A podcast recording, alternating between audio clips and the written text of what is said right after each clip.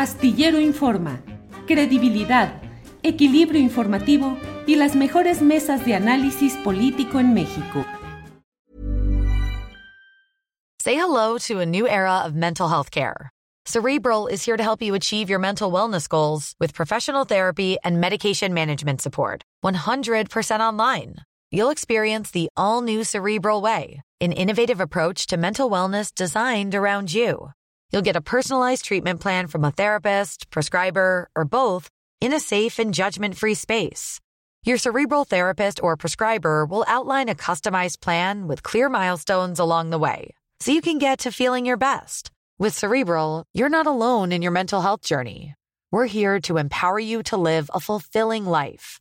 So take that first step towards a brighter future and sign up today at cerebral.com slash podcast and use code ACasts to get 15% off your first month. Offer only valid on monthly plans. Other exclusions may apply. Offer ends July 31st, 2024. See site for details. Millions of people have lost weight with personalized plans from Noom, like Evan, who can't stand salads and still lost 50 pounds. Salads, generally, for most people, are the easy button, right? For me, that wasn't an option. I never really was a salad guy. That's just not who I am. But Noom worked for me. Get your personalized plan today at Noom.com. Real Noom user compensated to provide their story. In four weeks, the typical Noom user can expect to lose one to two pounds per week. Individual results may vary. Víctor Ronquillo, buenas tardes. Hola Julio, buenas tardes, un abrazo para todos y obviamente qué bueno que estés transmitiendo de donde se puede, como dijiste, producciones con lo que sea, mi querido Julio. Así, así tiene que ser y así debe ser. ¿eh? Así debe ser, Víctor. Tú lo sabes, lo sabemos todos que, bueno, salimos adelante. Guadalupe, buenas tardes, Guadalupe Correa Cabrera. Hola, muy buenas tardes, Julio. ¿Cómo estás, Víctor? Este, un placer estar con ustedes otro jueves. Eh, este, eh, y bueno, como tienes aquí el, micrófono muy, muy interesante. bueno, Guadalupe, otra vez eh, Ricardo Ravelo está haciendo que sus seguidores y admiradores, que son muchos, digan, ¿dónde está Ricardo Ravelo? Es que se le atravesó otro problema de tipo profesional, de horario, de agenda, y no nos avisó que no podría estar hoy con nosotros. Eh, lo veremos seguramente la próxima semana. Le enviamos saludos pero bueno, para que los seguidores no digan que o hay censura o que estamos impidiendo la voz de Ricardo, que siempre es bienvenida, pero aquí estamos ya puestos. Bueno, antes de entrar con otros temas eh, eh, referidos a lo que es esta mesa de seguridad, déjenme, déjenme compartir con ustedes lo que hay sobre este tema. Eh, el presidente municipal de Badiraguato, Sinaloa, José Paz López Elenes, propuso la creación del Museo del Narco en Badiraguato. Dijo que para atraer el turismo, dijo, es posible que podamos tener un museo del narcotráfico. No estamos cerrados aún a ningún tema. Aún no estoy seguro qué figuras se podrían encontrar. Escucharemos a los especialistas de los museos. Será una inversión. Sobre eso puse incluso un tuit que ahorita eh, Andrés puede compartir, porque puse esto. La narcocultura es una realidad, espejo de lo que sucede en México, pero resulta aberrante que se esté construyendo en Badiraguato, Sinaloa, un museo del narco como obra pública, según ha anunciado el presidente municipal, José Paz López Elenes. Podría constituir apología del delito. ¿Qué opinas sobre este tema, Guadalupe Correa Cabrera? Absolutamente. Eh, me parece muy pertinente tu tweet, me parece muy pertinente tu comentario, porque si bien hemos dicho en esta mesa que no todo es narcotráfico, que esto se ha este, dimensionado de otra forma, realmente tenemos diferentes, eh, diferentes formas de entender la delincuencia organizada, que no todo está vinculado al tráfico de drogas, pero su origen y su vinculación, la, vinculación de, diferentes elementos criminales al, tráfico de drogas, porque es una cuestión transnacional, por las rutas, por, los incentivos y por esta oligopolización, este, las estructuras criminales derivado de la prohibición de las drogas, pues obviamente han generado este, estructuras hiper eh, violentas.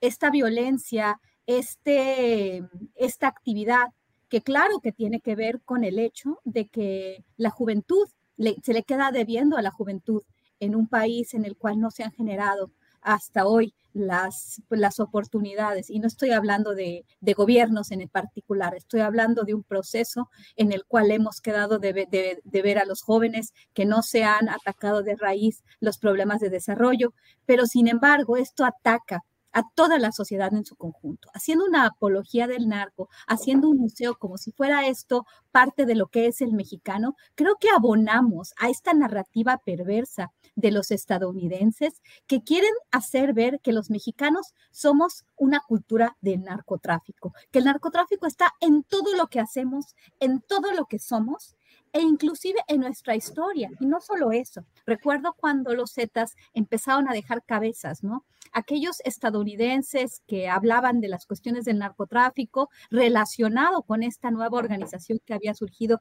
que desmembraba, que descabezaba, decían, no, pues es que los aztecas descabezaban, eh, y con una, con una ignorancia tremenda, pero haciendo toda esta similitud, ¿no? Esta, este, esta comparación y, adscribiéndonos características de muerte, de descabezamiento, de salvajismo, de barbarie. Y este, esta, esta cuestión me parece una cuestión de muy mal gusto y en un lugar donde pues hay un centro neurálgico de operaciones del cartel de Sinaloa. Yo no sé a quién se le ocurrió y yo no sé si esto va a continuar, ¿no? Con todos los viajes que hace el presidente de México a esa región. Este, yo no sé de qué, se está, de qué se trata esto, ¿no? Todos estamos como que abonando a la discusión como si todo esto fuera parte de la cultura del mexicano. Me parece, me parece tremendo esto, me parece muy, muy, muy desafortunado y deleznable.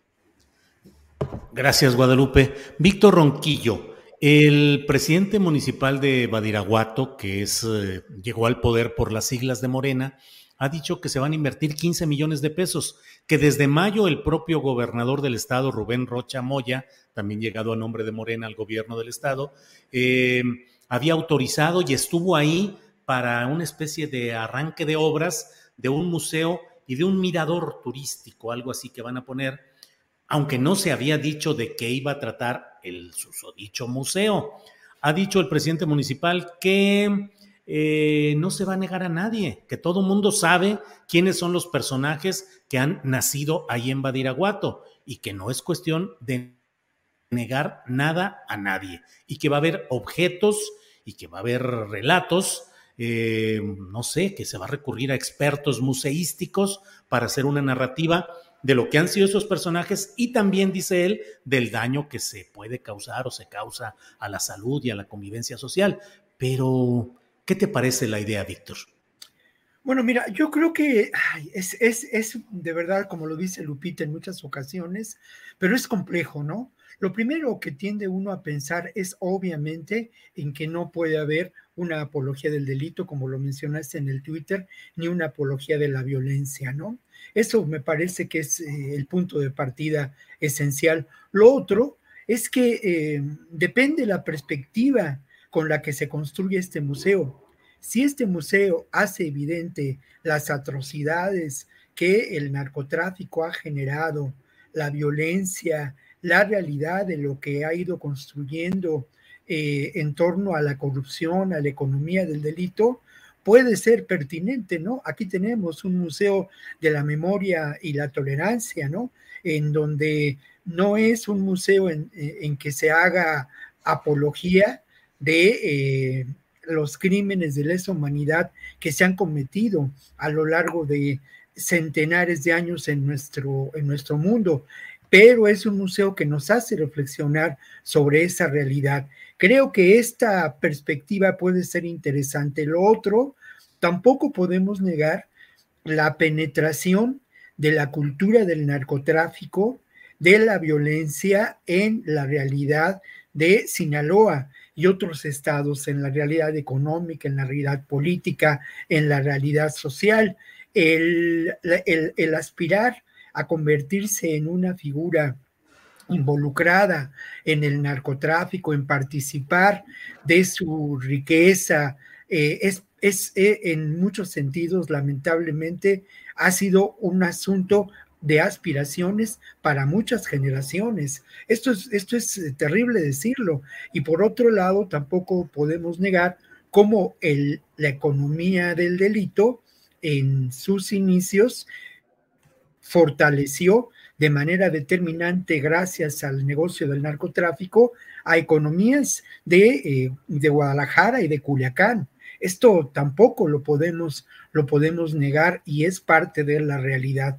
Lo otro, yo creo que eh, expresiones como lo que ocurre con el Panteón Municipal de Culiacán eh, son muy interesantes, ¿no? Este panteón con grandes mausoleos dedicados a los narcotraficantes, con eh, expresiones de un, de un, no lo sé cómo llamarlo, ¿no?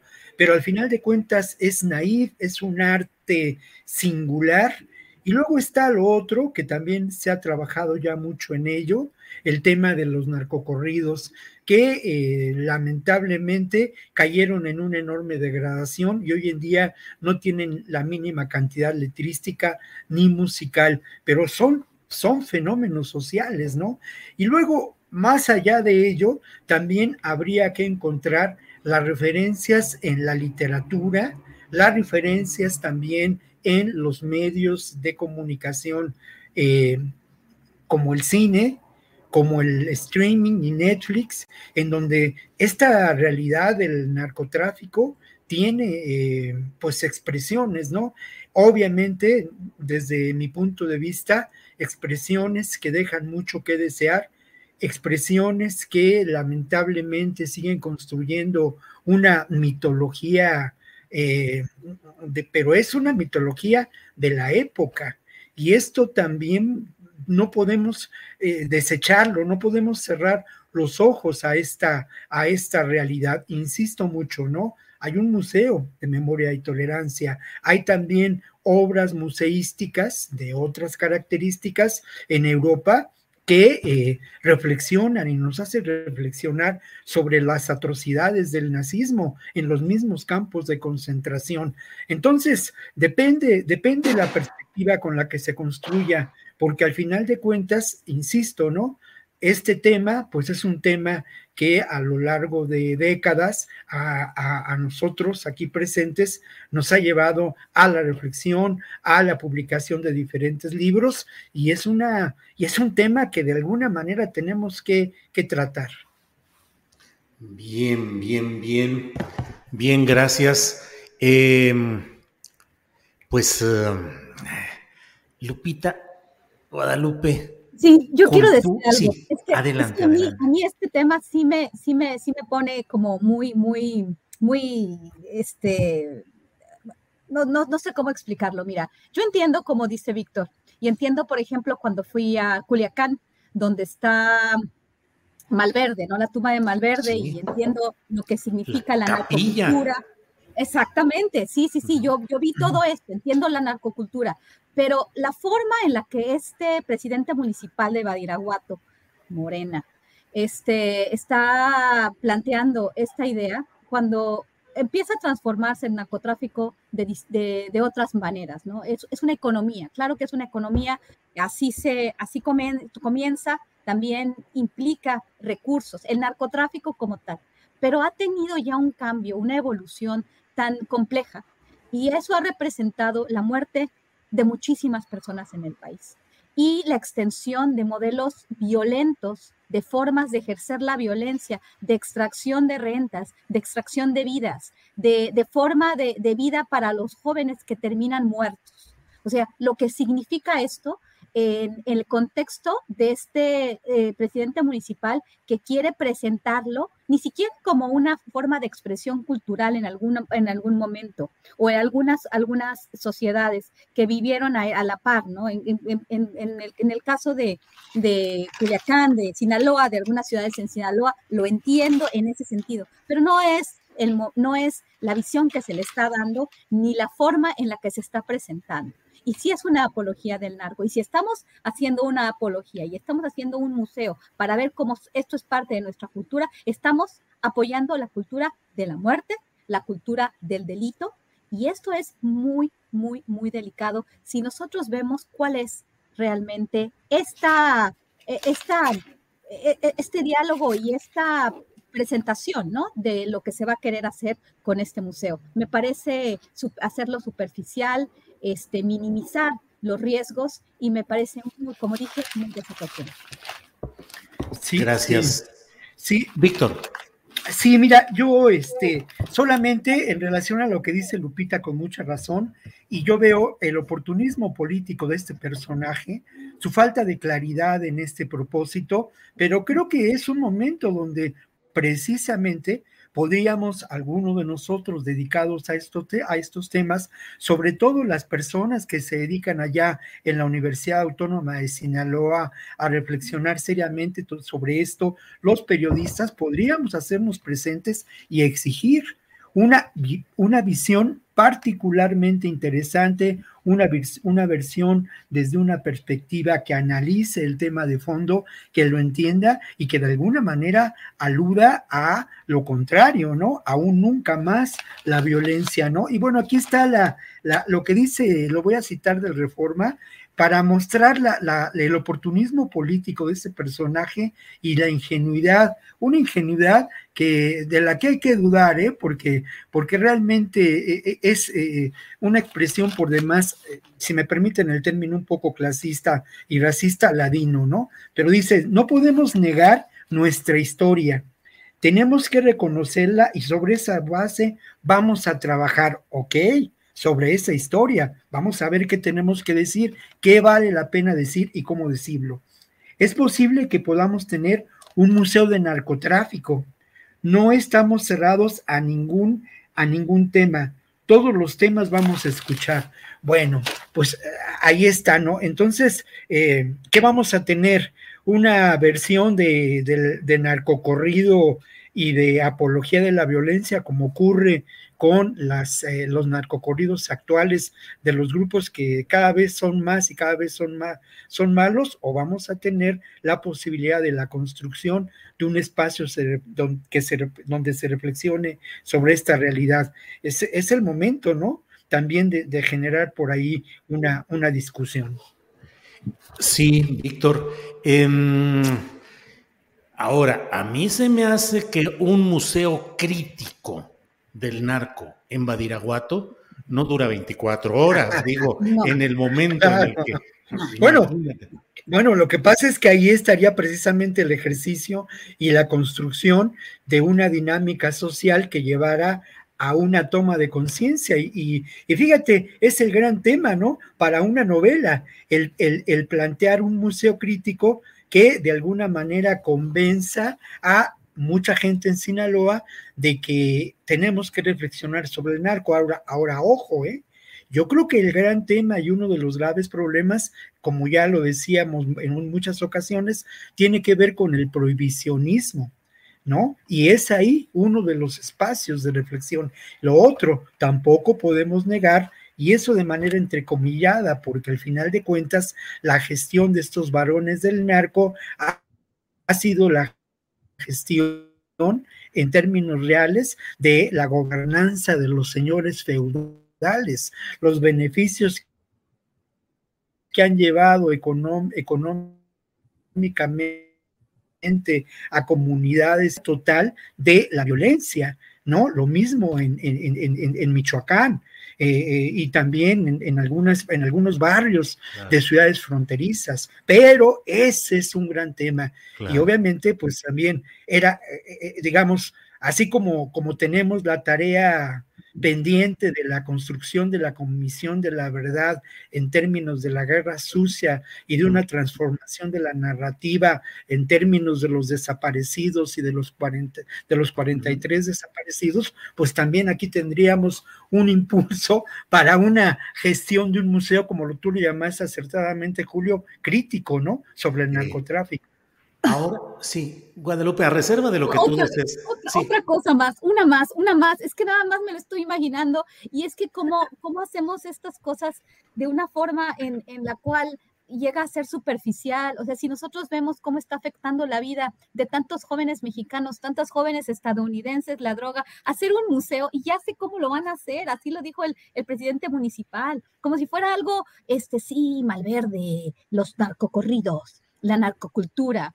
Esto es un problema social, político, obviamente tiene que ver con la política de drogas, tiene que ver con la prohibición, tiene que ver con un montón de cuestiones de control geoestratégico por parte de Estados Unidos, pero creo que podemos hacer mejores cosas que hacer un museo para poner la narcocultura. O sea, realmente me parece esto superficial y, con las consecuencias de la juventud de, las personas que las consumen tremendas. O sea, por favor, hemos visto lo que sucede en Kensington, hemos visto lo que sucede en la Tercera Avenida en Washington, en, en, este, en muchas ciudades de, la Unión Americana y es, es tremendo. Y en las nuestras mismas. Ya estamos, estamos llenándonos de, droga y eso es complicado, ¿no? Para hacer un trabajo, un buen trabajo, mejor ayuda, estos recursos los gastamos en hacer campañas de salud pública, en, en, arreglar el problema de otra forma. Creo que el museo no tiene mucho que de ofrecer, en mi opinión. Claro. oye, una última cosa en relación a ello, mi querido Julio. se me escapa el dato de manera concreta, pero hace ya algunos 15 o 20 años, el ejército construyó un museo en relación al propio Museo del Ejército, donde había una zona destinada al narcotráfico y se exhibían las armas, se exhibían las joyas, se exhibían las fotos de los autos, de las mansiones, de una manera bastante, eh, ¿cómo decirlo?, ingenua, pero también espectacular, ¿eh? Esas armas producto de la violencia, del terror impuesto, con cachas de oro labradas, con incrustaciones de joyas preciosas. Era, era, era brutal esa exhibición. Y bueno, eso alude también a lo que yo mencionaba como esta mitología, ¿no? Del narco, de la que vemos eh, constantemente expresiones eh, en, Netflix. Eh, creo que ahora ya pasó de modo un poco el tema, ya no tenemos recientes producciones cinematográficas o de series televisivas en relación a ello, pero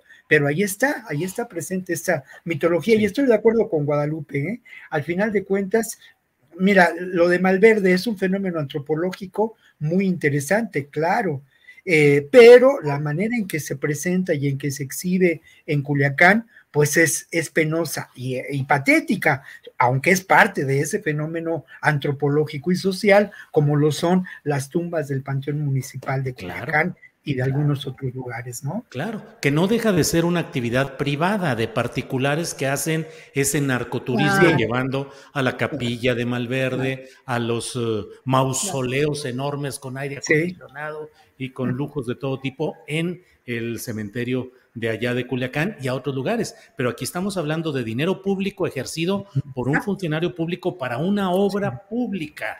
Y efectivamente, nuestro compañero Arturo Lechuga nos mandó, eh, no podemos reproducirlo por derechos de autor, pero el reporte de cómo El País, el diario español, hizo un reportaje con muchas fotografías detalladas de los tesoros del Museo del Narco en México. Esto, ese fue un reportaje de 2013 eh, y luego en una, eh, lo revisaron, lo vieron tanto Arturo Lechuga como mi compañera Alex Fernanda Reyes, que está a cargo de la producción del programa, me enviaron algo publicado en mexicocity.ciudaddemexico.gobierno.mx, que es este señalamiento que dice, eh, el Museo del Enervante es una de las colecciones más oscuras de la Ciudad de México dentro de una instalación de la Secretaría de la Defensa Nacional, funciona esencialmente como una exhibición de objetos confiscados durante la larga guerra contra las drogas en México. El papel del ejército mexicano en la lucha contra el narcotráfico ha resultado en una impactante colección de tesoros, armas y artefactos. El museo no está abierto al público en general, pero presentando una previa solicitud por escrito expresando las razones por las que se desea visitar, los invitados serán admitidos a criterio de la Secretaría de la Defensa Nacional. nosotros lo grabamos, ¿eh? Grabamos eso, yo creo que fue con Multivisión con quien grabamos e hicimos el reportaje, obviamente, a lo mejor con un poco de suerte se puede encontrar en YouTube parte de esa, de esa historia. Nosotros lo grabamos, lo que no recuerdo es si estaba en la Secretaría de Defensa o estaba por acá, por, por, por Churubusco. Eso estaba tratando de, recordar. ¿no? Son, son, son muchos años, muchas historias, muchos reportajes, ¿no? Guadalupe, pues ya tienes una, un recorrido pendiente para cuando estés por acá, por la Ciudad de México, ir a ver el tesoro de los narcos en la Ciudad de México. Pero Guadalupe, hay un tema que ya lo hemos hablado otras veces, pero creo que nunca es suficiente. ¿Cómo se puede, yo creo que en Badiraguato, una gran parte de los ciudadanos, de los jóvenes, ven de manera positiva, aspiracional, el triunfo del narco. ¿Cómo se puede hacer un museo crítico contra esa actividad y señalando los defectos de Joaquín Guzmán y de eh, del Mayo y de Medio y los Chapitos? ¿Cómo se puede hacer si la realidad sociopolítica es favorable al fenómeno del narco Guadalupe? Absolutamente, o sea, por eso, por eso simplemente entendiendo eh, lo que se quiere, donde se quiere hacer, lo que implica, porque sí es parte de la cultura en ese lugar, parte de la economía. Tenemos toda la cuestión de las mujeres buchonas, todas hasta quieren parecerse a este, eh, eh, a esta mm, imagen de una mujer del narco. O sea, pero estamos hablando también de un poco de privilegio, estamos hablando de una cultura en la cual este, la actividad económica a la que se dedican estas personas, pues los ha hecho ganar dinero, este, invertir en esa región para sus familias. Estamos hablando de una cuestión completamente distinta. Entonces, distorsionas realmente esta apreciación de lo que es realmente el narcotráfico, de lo que implica la venta de drogas, de lo que implica todo esto. En Badiraguato, en Sinaloa, hay toda una cultura, hay toda una cultura que también lleva a privilegios, porque no necesariamente ellos están pensando en el tema de la pobreza, de la muerte, sino una aspiración. Las mujeres que tienen dinero, las mujeres que pueden comprar una bolsa de marca, pues es la novia del narco. Y esto no es superficial, o sea, esto existe, es una realidad. Todos los que hemos estudiado este tema la conocemos, pero, pero desafortunadamente sí con todas estas este, series de televisión también, de televisión por cable, este, Netflix, eh, Amazon Prime, todas, todas estas series este, de alguna forma tergiversan y no podemos realmente entender la, la maldad que existe finalmente detrás de todo lo que significa el narcotráfico y la violencia que se ha generado a su alrededor. Todos hemos perdido, eh, bueno, en México hemos perdido la, la confianza, la seguridad, la libertad, no nada más por el narco, obviamente, es más bien por la política antinarcóticos impuesta por Estados Unidos, obviamente, pero sin embargo, si nosotros hacemos una apología y nos, y nos, y nos plantamos en esta serie de, ay, sí, Malverde y, y los narcos y, el, y, el, este, y las buchonas, y es una cuestión que, que no, y no se va a poder acabar. O sea, ahí el, el narco ha representado una forma de vida, una forma de desarrollo y una economía. Bien, Guadalupe. Eh, María Guzmán nos dice, por acá, tanto joven a todo volumen con sus narcocorridos en las calles y qué digo en reuniones y fiestas. Y también ya se ve muchas jóvenes todas operadas. Y hay varios comentarios acerca de las uh, narcoseries en Netflix, las películas, eh, todo lo que ha sido esta narrativa eh, relacionada con este asunto. Víctor, a reserva del, como siempre, ustedes pueden abordar el tema con la extensión que quieran, pero también, ¿o quieres decir algo, Víctor? Bueno, solamente quisiera mencionar y, reafirmar eso, ¿eh? Las empresas, entre comillas, dedicadas al narcotráfico, estos conglomerados comerciales, son, y al crimen, a la economía del delito en su conjunto, son una expresión brutal del capitalismo. Esos son sus valores, la explotación. Y además, en esas, dentro de ese contexto, la vida no vale nada, ¿no? Y además de ello, precisamente sus posibilidades de negociación pasan por las armas y la muerte. Esa es la cruda realidad, lo mismo que la cooptación de diferentes expresiones del poder político y lo que ha ocurrido en Guerrero, lo que ocurre en Sinaloa, lo que ocurre en Baja California, en el Estado de México, tiene que ver precisamente con esa expresión brutal del capitalismo, que son las empresas dedicadas a la economía del delito. Gracias. Guadalupe, ¿Algo más o pasamos a otro tema? Ya, pasamos a otro tema. nos encantó, nos encantó. Sí, sí, sí, estuvo muy movido, claro. Guadalupe, en este tema de Badiraguato y del museo, ay, ay, ay, ¿qué pasó? No, ahí estoy, ¿verdad? Sí, perdón, perdón, estoy aquí hecho bolas yo, perdón. Em, mm, este tema de Badiraguato y del museo pues se inscribe en una discusión en la cual los opositores al presidente López Obrador aseguran que tiene pactos con el narco, específicamente con el cártel de Sinaloa. Y aunque no estuvo en Badiraguato esta ocasión, pues se asegura que fue para firmar pactos y demás cosas. Sin embargo, el propio presidente llegó a decir, en relación con un columnista y conductor de programas electrónicos, que si le probaban que él tuviera algún tipo de relación con un grupo del crimen organizado, que él renunciaría. ¿Qué opinas de lo que ha dicho el presidente López Obrador y de esa campaña que pretende asociarlo con grupos del crimen organizado, Guadalupe? Sí, claro, Julio. Bueno, pues esta campaña este, empezó, ¿no? Desde que, desde que se dieron cuenta que podían usar eh, cualquier, cualquier tipo de, de imagen este, básica y utilizando un, este, bueno, un cine grotesco, ¿no? Cuando se, este, Andrés Manuel le da la mano a la, a la, a la mamá de, de, Joaquín El Chapo Guzmán, ¿no? Y entonces, bueno, se les hizo la, este, se les hizo agua a la boca, ¿no? Y entonces se la pasaban diciendo eso, cada elección que, se da en, cada año, ¿no? Desde 2018, pues siempre el narco está vinculado a las elecciones y todo, y, luego, bueno, vuelven también eh, una serie también de, reporteros, de analistas, pues asegurando, ¿no? Eh, en base a, cuestiones que no se pueden probar, como Anabel Hernández, la periodista Anabel Hernández, que le preguntan hace poco en una ocasión que, que, pues, ¿dónde están las pruebas que vinculan a Andrés Manuel López Obrador con el narcotráfico? Y se refiere precisamente a este saludo a la mamá de Joaquín El Chapo Guzmán. Creo que no existen evidencias, no existen pruebas de esta relación entre el gobierno federal y el narcotráfico, entre el gobierno de Andrés Manuel López Obrador y el narcotráfico.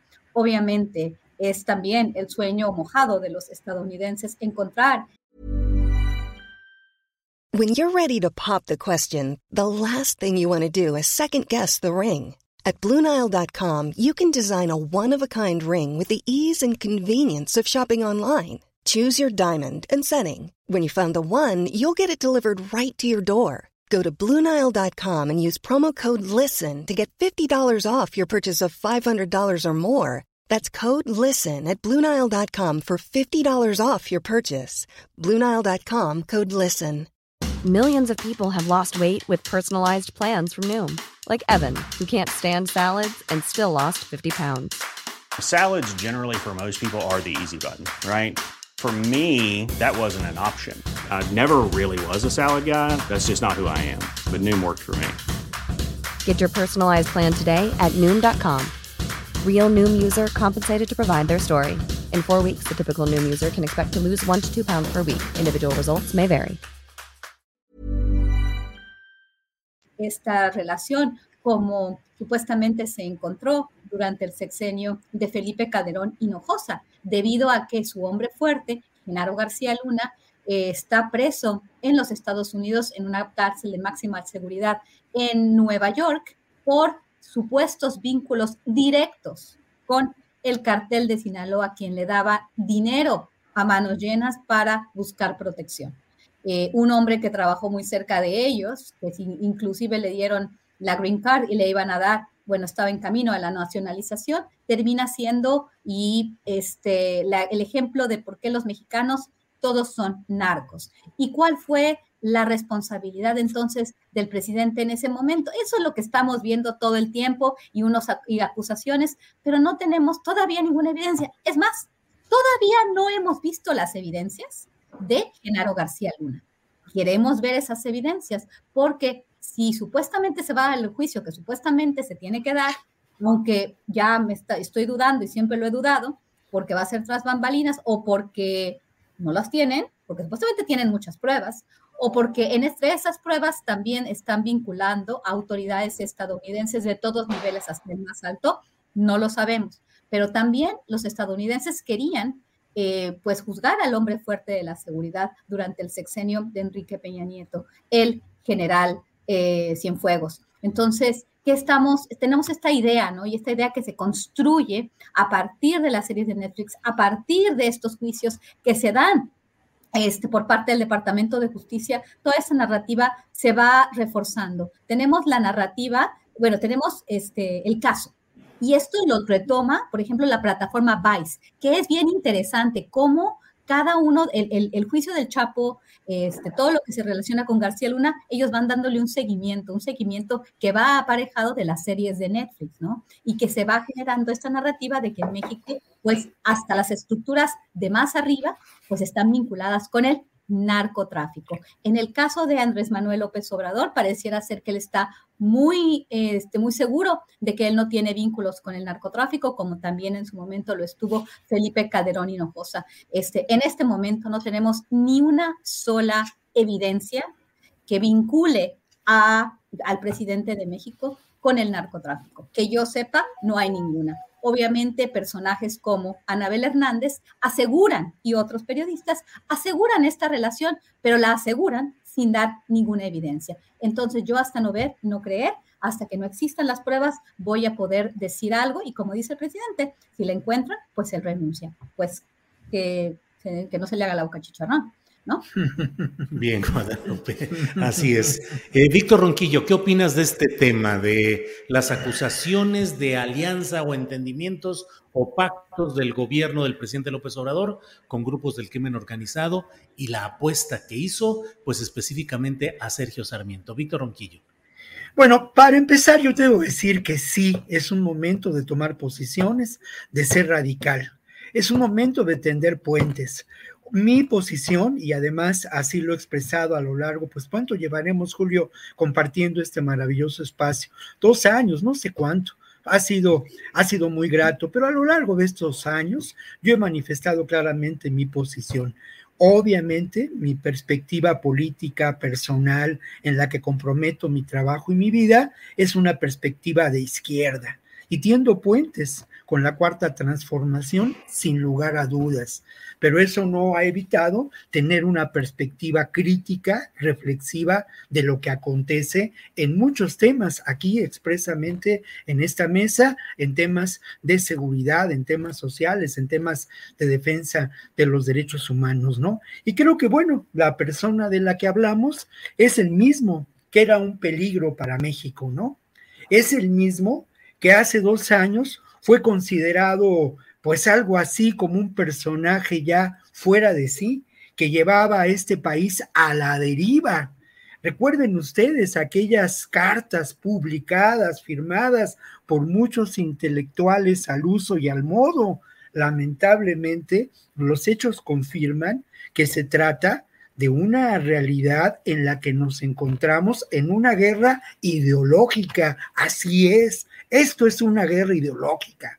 Y obviamente en esa guerra ideológica uno tiene que tomar partido sin dejar de lado sus precisiones, sus reflexiones, su formación, su subjetividad, sus principios y su perspectiva del mundo y del México que aspiramos construir. Pero estamos en esa guerra ideológica y estos hechos tienen que ver con distintos momentos donde la oposición al actual gobierno que busca llevar adelante una transformación se han expresado de una manera bastante patética. Y uno recuerda al gobernador de Michoacán sentado en su banquito esperando que le dieran espacio en la mañanera, cuando el hombre dispone, dispuso de muchos recursos para tener entrevistas eh, de más de media hora en Radio Fórmula. ¿Cuánto cuesta eso? ¿A qué, a qué, a qué favores estaba respondiendo? En fin, pero esto es eh, parte de esa realidad. Lo otro, ¿no? Uno recuerda a estos tres amigos, y no los del cine, ¿no? A estos tres amigos, a, a, lo que queda del PRD, al presidente del PAN, Marquititos, ¿no? Y al otro personaje, ¿no? El del el forzudo, el forzudo del PRI, el Alito Moreno, ¿no? Allá en la OEA entregando las supuestas pruebas de la y denunciando la intromisión del narcotráfico en las elecciones del 2021. Es, es francamente una realidad y con ello se busca crear irritación social, desestabilizar al gobierno. Lamentablemente, eh, es preocupante porque no solamente se trata de declaraciones, de acusaciones, de dimes y diretes en los medios, ya hay lamentablemente hechos que podemos considerar parte de intentos de generar una irritación social a partir de la violencia, de procesos de desestabilización en los que lamentablemente podemos encontrar evidencias, por lo menos percibir eh, hechos que nos hacen pensar en cómo la vinculación de personajes oscuros pertenecientes al sistema político mexicano eh, tradicional en los anteriores sexenios establecieron nexos con lo que fueron grupos del narcotráfico. Y eso, eso puede generar estos, esta creciente violencia, este momento. A mí me lo decía mi amigo Epigmenio Ibarra, ¿no? Que también de alguna manera es mi maestro y lo reconozco. Si tú asesinas un periodista en, en bueno, eso alcanza a eh, a, los medios internacionales y alcanza a la comunidad europea y a los políticos que, que en su momento tienen intereses muy claros de acuerdo a este mundo polarizado en que nos encontramos, ¿no? Entonces, esto, esto es eh, un hecho grave, pero insisto, ¿eh? es momento en el que uno tiene que tomar posiciones. Bien, gracias, Víctor. Gracias. En Guadalupe, no sé si sobre esto quieres hablar algo o pasamos a otro tema. Bueno, pasamos a otro tema. Si algo hay que creo que eh, concita el análisis sobre seguridad nacional, Fuerzas Armadas y democracia, es lo que está pasando en Brasil, donde los resultados electorales son favorables a Luis Ignacio Lula da Silva y sin embargo la derecha y la ultraderecha están convocando abiertamente en manifestaciones afuera de los cuarteles para que el ejército impida que tome posesión el presidente electo democráticamente y que se mantenga a Bolsonaro en el poder. Y ayer, en una escena que dio la vuelta, eh, pues no sé, al mundo, en muchos medios internacionales se reprodujo un acto en un estado de Brasil, un estado muy rico, con mayoría de población blanca, con mucho desarrollo económico, que es Santa Catarina, donde hubo una manifestación y al final los presentes extendieron el brazo derecho al frente con un saludo, el saludo hitleriano. Eh, ¿Qué opinas, Guadalupe, de esa situación de seguridad nacional, fuerzas militares, democracia en Brasil y en México, Guadalupe?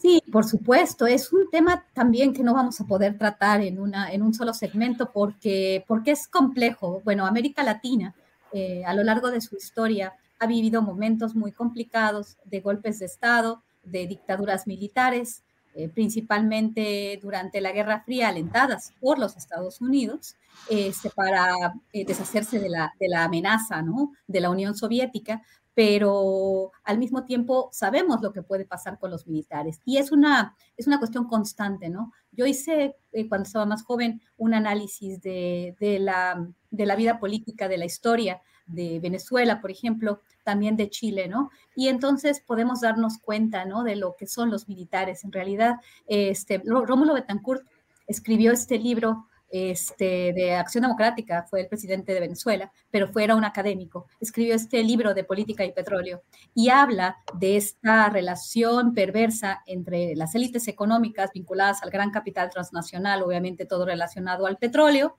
pues la política, el petróleo y los militares. Los militares eran un, eh, un, elemento muy importante que hasta hoy por hoy este, pues son los dueños de Venezuela en realidad, de la mano de este líder de izquierda, Nicolás Maduro, que se abraza al nuevo presidente de Colombia, Gustavo Pedro. Muy contentos ellos dos. Este, y no, no, quieren, no queremos ver que están ahí los militares, pero de al lado de un, de, un, de un gobierno de izquierda, cuando mucha de su gente, perdón que estoy yéndome a Venezuela, pero era importante hablar de Venezuela ahorita para regresar a Brasil. Este, los militares siempre están relacionados, y esto es lo que están diciendo ahorita, aquellos este, personajes de la izquierda y todos los demás que queremos una democracia. en el sentido de que, bueno, el día de ayer, antes de que Jair Bolsonaro dijera no, este, pareciera ser que él no está de acuerdo con esto porque no tienen evidencias de que hubo fraude, porque no tienen todas las, todas las saltén por el mango. Si hubieran tenido realmente eh, todas eh, las, eh, el apoyo suficiente a nivel internacional y a nivel nacional, lo hubiera probablemente hecho. Yo creo que ya calibró las posibilidades y calibró que no le iba a salir bien. Pero ¿qué tal?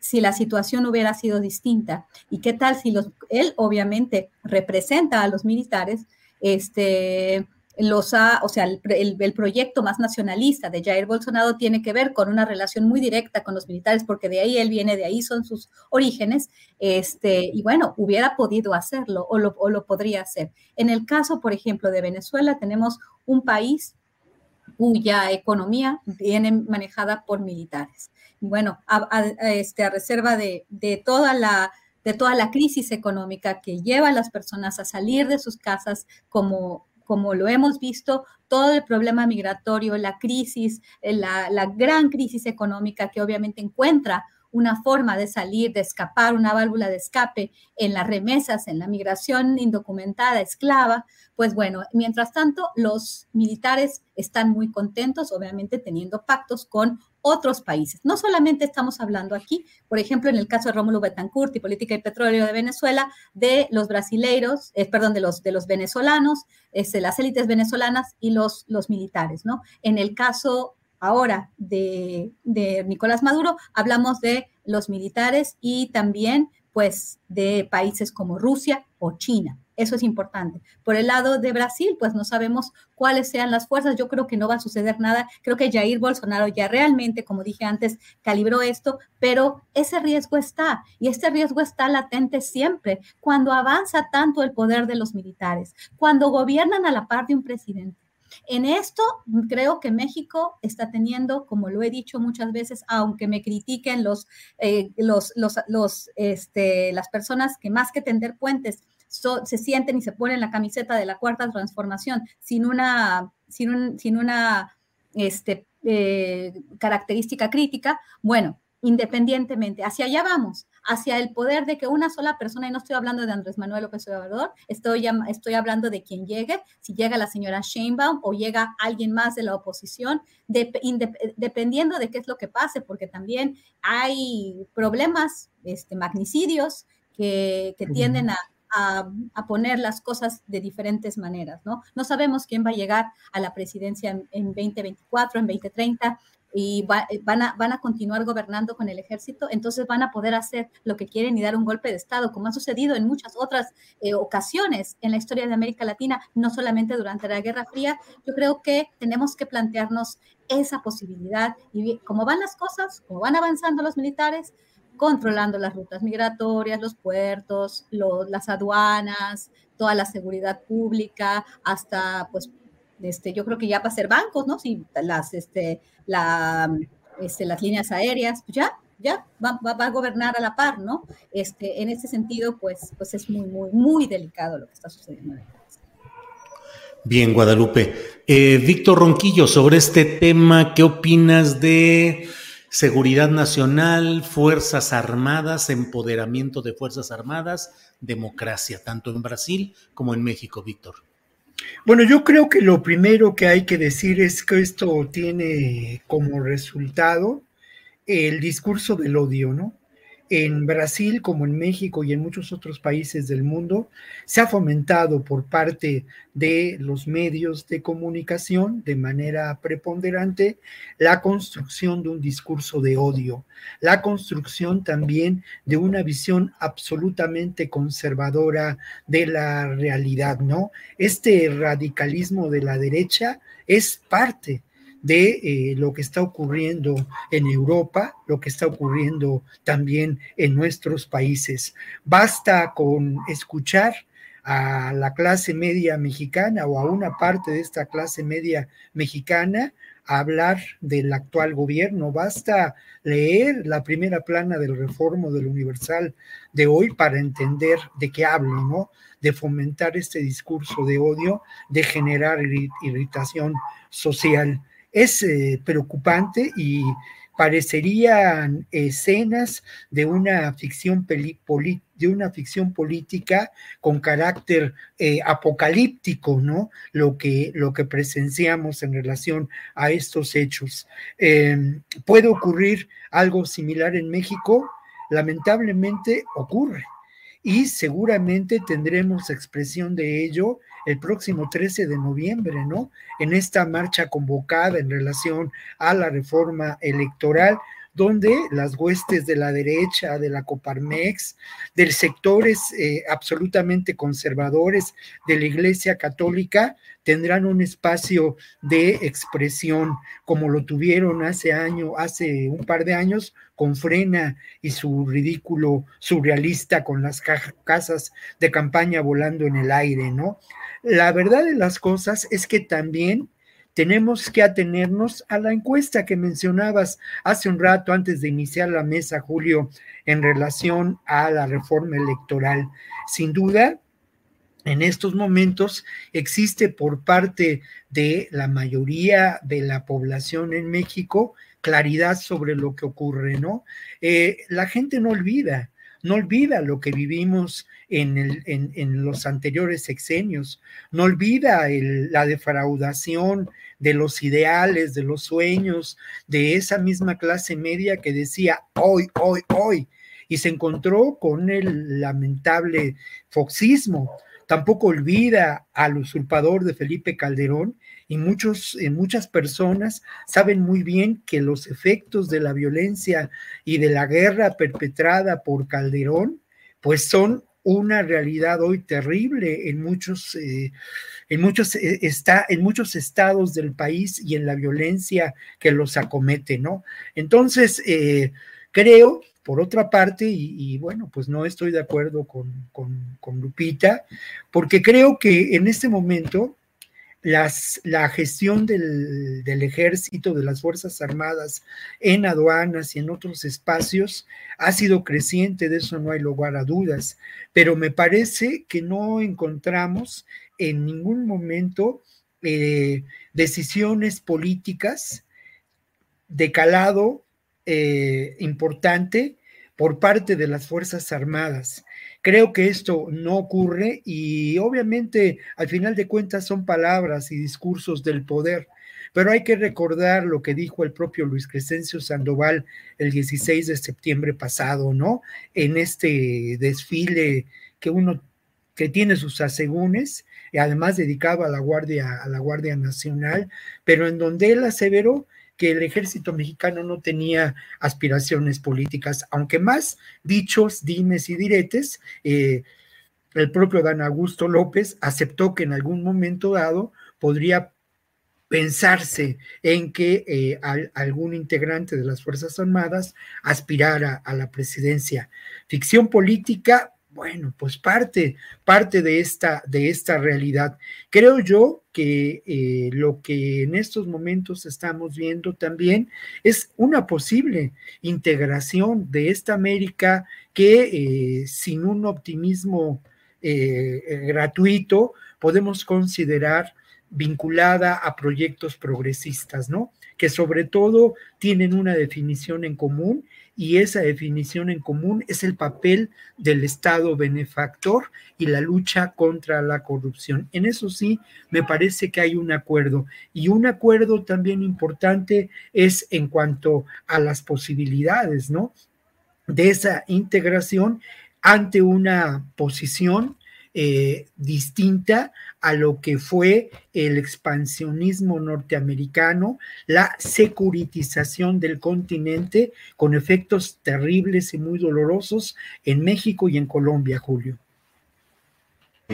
Gracias. A ver, gracias, Víctor. Em, Son las 2 de la tarde con 53 minutos. Nos queda espacio para una última intervención. Guadalupe Correa Cabrera, hay muchos temas, desde los cárteles mexicanos, el de Jalisco, que está creando una conmoción en Ecuador, donde se ha decretado incluso estado de sitio, pero de todo hay los señalamientos en México respecto a Felipe Calderón, investigaciones o no, denuncias sí, cuáles, en fin, el tema que tú desees, Guadalupe, en esta parte final, por favor. Sí, yo lo que quiero es este, hablar un poco, ¿no? De, lo que decía Víctor, ¿no? De esta, esta cuestión de la patria grande y de toda América Unida, los gobiernos progresistas de América Latina. Yo creo que es un poco prematuro para cantar victoria en relación a este progresismo. Hay que también entender lo que es progresía no es una cuestión de izquierdas y de redistribución y de lucha de clases. La progresía es de progreso. La era progresista en Estados Unidos era un vínculo con la tecnología y el avance. El avance tecnológico es la progresía y la progresía, los valores de la progresía son exactamente lo que nos van a llevar hacia un avance tecnológico y hacia una era transhumanista. Entonces hay que entender muy bien de qué estamos hablando. Y este tema de la patria grande, este tema del gran proyecto bolivariano, pues también está dentro de los planes de esta gran élite económica, de esta gran élite financiera, tener a la patria grande como aliada, este, del lado también de los militares, es, es, es conveniente. Y hay que ver que no necesariamente todo lo que le huele a algún grupo a extrema derecha, simplemente estamos hablando de lo malo porque estoy hablando también del señor Nicolás Maduro, que los progresistas lo, consideran como un amigo. La corrupción que ha, este, que ha prevalecido ahí, claro, que este, no podemos olvidar de las sanciones de los Estados Unidos, lo que le han hecho al pueblo venezolano, pero no ha sido mejor el gobierno con sus ciudadanos y ha utilizado esta válvula de escape de la migración para poder continuar y para poder seguir saqueando los recursos. Hay que hablar también con venezolanos, ¿por qué? Porque no se trata de tener este sueño de las izquierdas, este sueño de la patria grande, sin entender lo que podría significar la patria grande y el, sector financiero, lo importante que sería la creación de monedas cripto por parte de gobiernos en la patria grande para poder tener realmente un control sobre las personas, sobre nuestras libertades y sobre los pasos que podemos tener. Es algo muy complicado que sería bueno seguirlo analizando. Bueno, porque todo esto está bajo también la perspectiva de Naciones Unidas, la perspectiva de estos grandes capitales, de estos grandes hombres del capital que, este, que están eh, pues eh, colocados ¿no? en las instituciones financieras y en las instituciones internacionales, incluyendo las Naciones Unidas. Gracias, Guadalupe. Víctor, lo que quieras en esta parte final, por favor.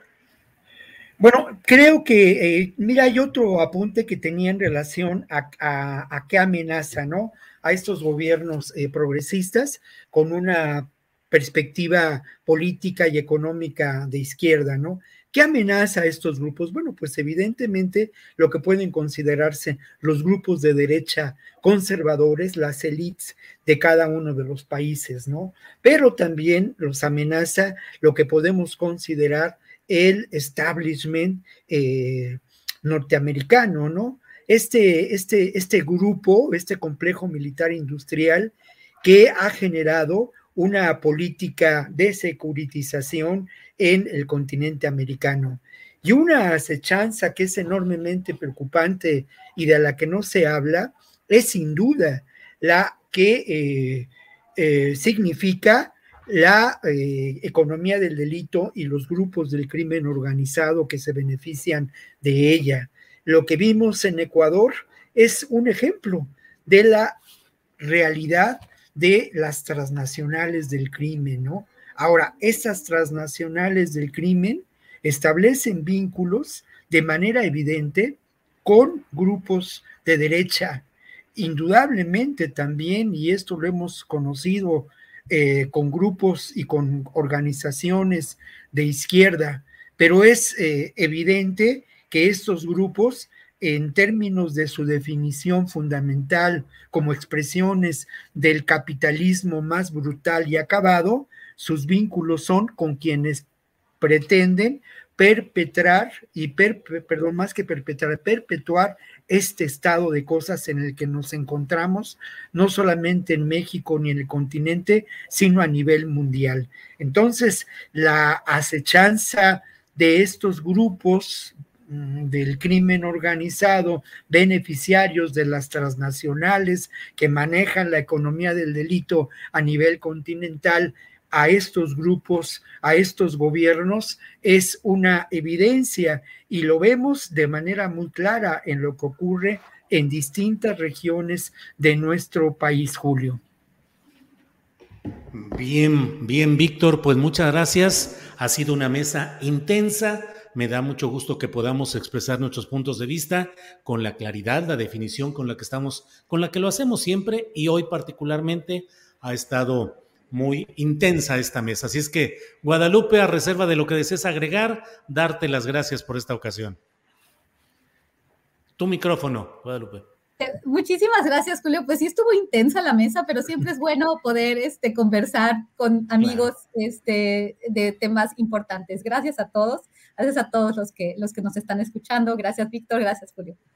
Gracias, Guadalupe. Sí, además, pues teníamos que hacer un esfuerzo para suplir la ausencia de Ricardo Ravelo, que obviamente en el chat dicen, bueno, falta Ravelo, y a qué horas la voz de Ravelo, así es que tuvimos que hacer un esfuerzo extra. Víctor, Gracias buenas tardes. Apuntando a eso, a mí me hubiera gustado conocer la perspectiva histórica que tiene Ricardo sobre, por ejemplo, esta historia de la del Museo del Narco. Seguramente nos hubiera dado datos muy precisos de este otro espacio que tiene la Secretaría de la Defensa en relación a ello. Seguramente nos hubiera dado esa información, por ejemplo, ¿no? Creo que, este, pues eso, lo, lo extrañamos sin duda y es una perspectiva la suya distinta a la mía, por supuesto, en muchas ocasiones, pero es una perspectiva que, que enriquece sobre todo a quienes nos escuchan, ¿no? Y participan de nos, con nosotros en esta reflexión que tratamos de llevar adelante. Gracias a, este espacio, mi querido Julio, que yo insisto, ¿eh? El agradecido soy yo y tú has construido, pues con pura, con pura voluntad, como se hacen las buenas cosas en la vida, mi querido Julio. Por tal motivo y sin razón alguna, te mando un abrazo, mi querido amigo, un abrazo extensivo para Lupita y el agradecimiento para las personas que nos han escuchado esta tarde. Igual, abrazo y reconocimiento. Nos vemos la próxima semana. Hasta luego. Tired of ads barging into your favorite news podcasts? Good news. Ad-free listening is available on Amazon Music for all the music plus top podcasts included with your Prime membership. Stay up to date on everything newsworthy by downloading the Amazon Music app for free or go to amazon.com slash news ad free. That's amazon.com slash news ad free to catch up on the latest episodes without the ads. ¿No te encantaría tener 100 dólares extra en tu bolsillo? Haz que un experto bilingüe de TurboTax declare tus impuestos para el 31 de marzo y obtén 100 dólares de vuelta al instante. Porque no importa cuáles hayan sido tus logros del año pasado, TurboTax hace que cuenten. Obtén 100 dólares de vuelta y tus impuestos con 100% de precisión. Solo con Intuit TurboTax. Debes declarar para el 31 de marzo. Crédito solo aplicable al costo de la presentación federal con TurboTax Full Service. Oferta sujeta a cambios o cancelación en cualquier momento. Para que te enteres del próximo noticiero, suscríbete y dale follow en Apple, Spotify, Amazon Music, Google o donde sea que escuches podcast. Te invitamos a visitar nuestra página julioastillero.com.